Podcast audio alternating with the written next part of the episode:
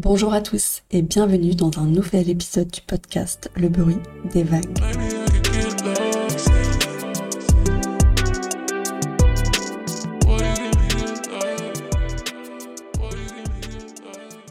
Alors on est vendredi et qui dit vendredi dit nouvel épisode et aujourd'hui on va se concentrer sur les 10 attitudes à cultiver quand on développe, quand on souhaite développer son business. Alors euh, comme vous le savez peut-être ou peut-être pas, moi j'ai développé une marketplace qui s'appelle Olcos pour euh, la faire courte. Olcos, c'est euh, le Etsy français, si je peux dire ça comme ça. L'idée, c'est de valoriser donc des artisans d'art et des artistes en leur permettant de vendre leurs produits sur le web. L'idée, c'est qu'en fait, ils n'aient pas besoin de développer un site e-commerce. Ils peuvent en fait euh, créer une boutique sur Olcos et vendre leurs produits directement en ligne. Donc voilà, c'est un amortissement des coûts et puis un gain de temps également. Et c'est également pouvoir bénéficier de la notoriété de tous les autres artisans d'art présents sur la plateforme pour euh, se faire connaître. Donc euh, ça fait désormais deux ans et demi que j'ai lancé euh, ce business. Et donc pendant ces deux ans et demi et même un petit peu avant, je pense un an avant, quatre ans et demi tout simplement, j'ai essayé de mettre en place des attitudes qui m'ont permis d'être plus performante, peut-être aussi de me respecter parce que ce qu'il faut savoir aussi quand on développe un business, qu'on soit en freelance hein, ou qu'on soit qu'on développe une solution ou un produit, c'est important aussi de ne pas se perdre. C'est important aussi de hum, bien gérer son temps et euh, de faire attention à plein de petites choses qui peuvent euh, justement nous aider à avoir les idées plus claires et avancer euh, de manière plus productive. Voilà, donc toutes ces attitudes-là, elles vous permettront de vous focus peut-être sur le business tout en essayant de garder un équilibre dans votre vie professionnelle et dans votre vie personnelle.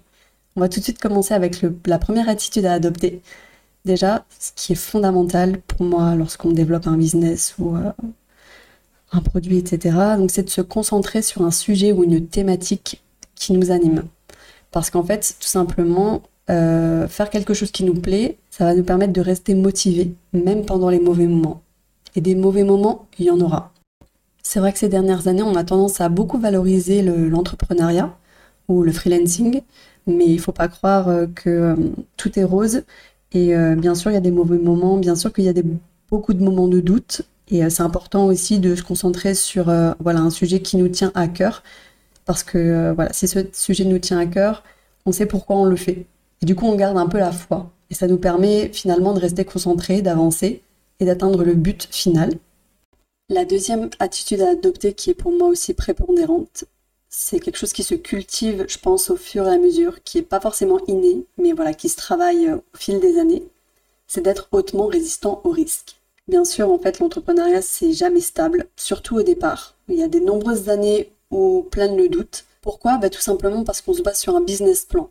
Voilà, on a évalué un chiffre d'affaires qu'on pense euh, atteindre au bout de 1, 2 ans, 3 ans. Et, euh, mais c'est vrai qu'on n'est jamais certain parce qu'on a beau faire des études au préalable, de faire des études de marché, etc. Mais on ne sait jamais comment finalement le client ou les cibles vont répondre à l'offre qu'on met sur le marché. Donc euh, voilà, il faut savoir prendre des risques, se dire que ce qu'on met en place ne va pas forcément marcher, ou du moins que notre idée, elle peut être amenée à évoluer en cours de route. Et euh, la prise de risque, c'est ça aussi, c'est être prêt à faire pivoter son business en se détachant de l'idée qu'on avait au préalable par rapport en fait aux réels besoins de nos cibles. Et c'est pas évident de faire des prises de risque comme ça également parce que euh, ça fait repenser tout le projet. Mais parfois, c'est des décisions qui sont difficiles à prendre, mais qui peuvent faire en sorte que votre business il va évoluer différemment, mais qui peut tout à fait euh, prendre une autre tournure et fonctionner euh, d'une autre manière. Donc être prêt à changer ses plans également, parce que c'est aussi une prise de risque. Je pense que ce concept-là, il a beaucoup été théorisé ou entendu ces dernières années, c'est celui de la résilience. Alors si vous ne savez pas ce qu'est la résilience, ben, je vais vous l'expliquer.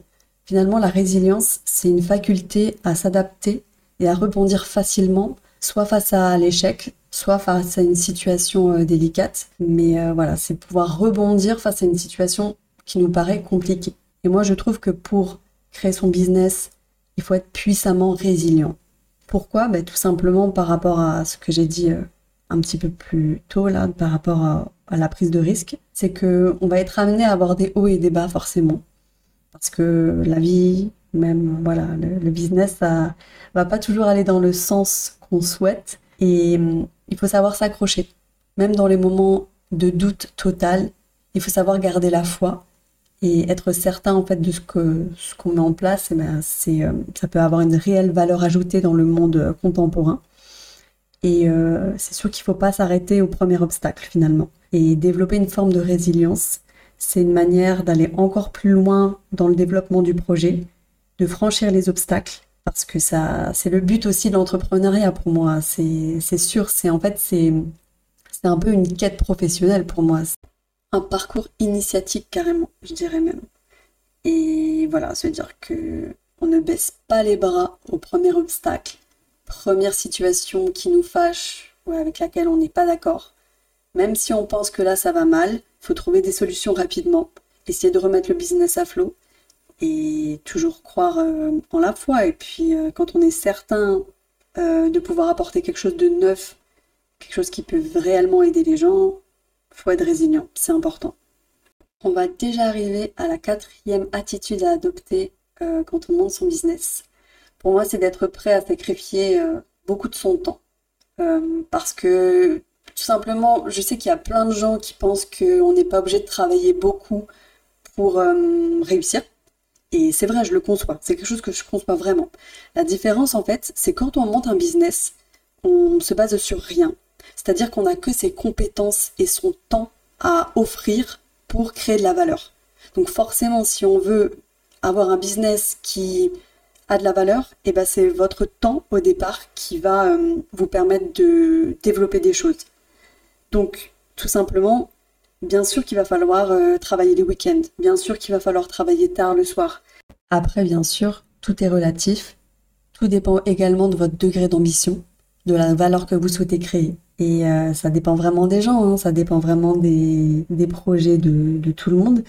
Mais pour moi, c'est vrai que j'ai eu tendance au départ à travailler beaucoup parce que bah, en fait c'est mon temps que je devais engager dans le projet pour euh, le mettre en œuvre tout simplement.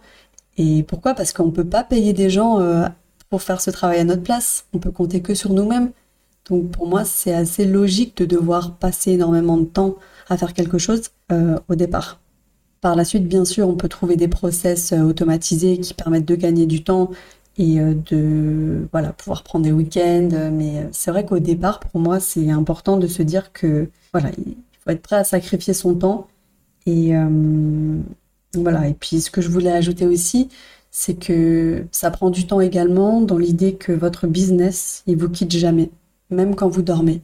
Il vous préoccupe toujours parce que voilà, ça fait partie de vous. Finalement, quand c'est quelque chose que vous créez de toute pièce, c'est votre bébé, c'est quelque chose qui vous tient à cœur et parce que vous souhaitez euh, qu'il réussisse, eh ben, vous allez forcément être inquiété au départ. Et puis, euh, mais c'est normal, ça fait partie du jeu pour moi.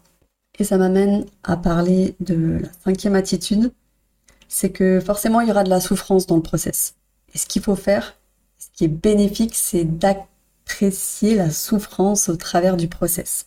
Je sais que ça paraît peut-être un peu sadomaso dit comme ça, mais euh, Simplement, en fait, euh, comme je le disais un peu plus tôt dans le podcast, pour moi, euh, l'entrepreneuriat, c'est une, manière de se dépasser, c'est d'aller plus loin, c'est de tester ses compétences, c'est de tester ses facultés, c'est euh, de se tester soi-même, quoi. Et bien sûr, il y aura, il y aura de la tristesse quand vous allez... parce qu'il y aura des échecs, tout simplement, il y aura des échecs, la souffrance fait partie du jeu, mais apprendre à l'apprécier, apprendre à savoir aussi que les échecs font partie du jeu et que sans les échecs, on n'apprend pas. S'il n'y a pas d'échec, ben, il n'y a pas d'apprentissage, parce qu'on ne peut pas se remettre en question finalement pour savoir pourquoi est-ce que ça n'a pas fonctionné. Après, je, dis souffrance, mais ce n'est pas forcément le terme approprié. C'est peut-être apprécier euh, l'inconfort plutôt que souffrance. Peut-être on peut parler d'inconfort, parce que oui, c'est inconfortable parce que c'est instable, parce qu'on ne sait pas forcément où on va, parce qu'on ne sait pas forcément pourquoi est-ce qu'on met autant d'énergie, et qu'il y a des choses qui fonctionnent pas alors que voilà, on y a mis beaucoup beaucoup d'énergie. Mais euh, savoir apprécier cette période d'inconfort, d'instabilité et euh, dans tous les cas, ce passage-là, que ce soit même si c'est quelque chose qui est de l'ordre du professionnel, je trouve que ça apporte beaucoup au côté personnel et ça aide également aussi à se concentrer sur euh, les choses importantes. Et là, ça m'amène à parler au sixième point qui est super important et qui fait forcément écho à toutes les attitudes que j'ai passées en revue euh, un peu avant. C'est de continuer à entretenir son corps. Continuer à euh, faire du sport. Parce que quand on est bien dans son corps, on est bien dans sa tête. Tout est lié, le corps, l'esprit.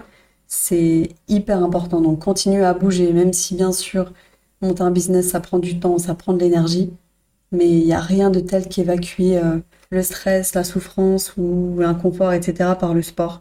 C'est hyper important de garder une bonne hygiène de vie, de voilà, donc faire du sport, de bien manger, de stimuler son esprit avec euh, peut-être des choses à côté qui nous font plaisir. Ça peut être euh, faire de la peinture, faire de la céramique, faire de la cuisine. Garder ces petits moments à soi qui nous permettent de nous détacher un peu de l'aspect professionnel pour avoir un peu de paix dans son esprit à un moment donné. Ça, c'est très très important. Forcément, quand on parle d'hygiène de vie, pour moi, la santé mentale fait partie intégrante d'une bonne hygiène de vie. Prendre soin de sa santé mentale, c'est hyper important pour continuer à y voir plus clair, à se ménager, à rester productif totalement. il y a différentes manières de prendre soin de sa santé mentale. Ça peut être déjà euh, bah, la méditation, hein, on y revient encore une fois, ou tout simplement d'essayer de faire décrocher ton esprit, euh, surtout de ne pas se flageller. Ce qui est hyper important, ça va être de vous dissocier de votre projet. Parce que forcément, quand vous allez euh, avoir des échecs, vous allez penser que bah, vous êtes nul ou quoi que ce soit. Pas du tout. Franchement, il n'y a rien à voir avec qui vous êtes. donc, prendre soin de sa santé mentale, c'est également bah ouais, arrêter de se flageller, se détacher euh, de tout ça et euh, se dire que euh, notre projet n'est pas nous. Et ça, c'est quelque chose que j'ai mis vachement de temps à apprendre. Au départ, par exemple, pour vous donner un peu d'exemple, parce que c'est toujours intéressant d'avoir un retour d'expérience, chaque fois que j'avais un client qui me disait non, qui voulait pas acheter mon produit ou qui critiquait ma plateforme, etc., franchement, je le prenais toujours pour moi. J'avais vachement de mal à me détacher de tout ça. Et c'est vraiment pas cool. Donc, si je peux vous donner un conseil déjà par rapport à ça, c'est dissociez-vous de votre projet, vous n'êtes pas votre projet, vous êtes vous-même.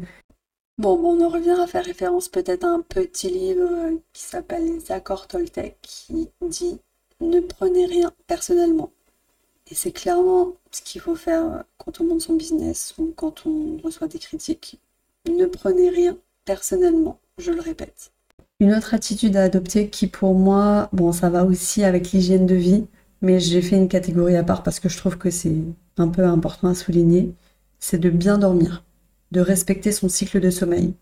Bien sûr, je le disais un peu avant, euh, voilà, c'est important de sacrifier son temps, que c'est pas du repos, qu'on va pas forcément prendre des vacances au départ, mais de toute manière, si vous ne vous reposez pas, si vous ne faites pas des bonnes nuits, bah, vous n'allez pas être productive. Pour moi, faire des nuits blanches, euh, c'est totalement contre-productif. Après, ouais, des fois, il n'y a pas le choix. C'est vrai que des fois, si vous avez euh, un truc à faire en urgence, un lancement, votre site bug et vous devez faire euh, travailler à fond pour essayer de résoudre les problèmes, bon, il n'y a pas le choix. Il n'y a pas le choix, il faut le faire, mais essayez un maximum de prendre soin de sa santé mentale en dormant bien, en respectant son cycle de sommeil. Conseil super important aussi, et ça c'est aussi euh, un retour d'expérience, je pense, c'est de ne pas passer trop de temps dans la théorie, mais de passer rapidement à l'action. Moi, je sais que j'ai passé trop de temps à faire des business plans, à imaginer euh, comment est-ce que les, clients allaient réceptionner euh, mon offre. Mais pas du tout, en fait. Ce qu'il faut, c'est aller directement parler à vos clients, leur demander ce qu'ils en pensent, leur demander si eux, ils seraient prêts à payer ce prix-là pour acheter votre produit, ou s'ils sont pas prêts à, à mettre ce prix-là, quel prix ils seraient prêts à le mettre?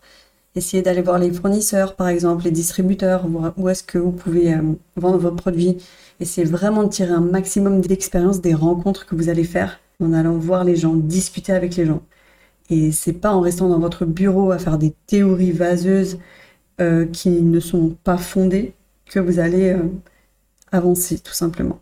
Donc euh, ouais, moi je pense que je suis restée trop longtemps enfermée dans un bureau à faire des plans, à me dire ouais c'est comme ça, à mettre en place une stratégie de communication, de lancement, mais non c'est non, ce qu'il faut faire, c'est vraiment euh, aller sur le terrain, poser des questions, s'entretenir avec les gens, leur demander leur avis.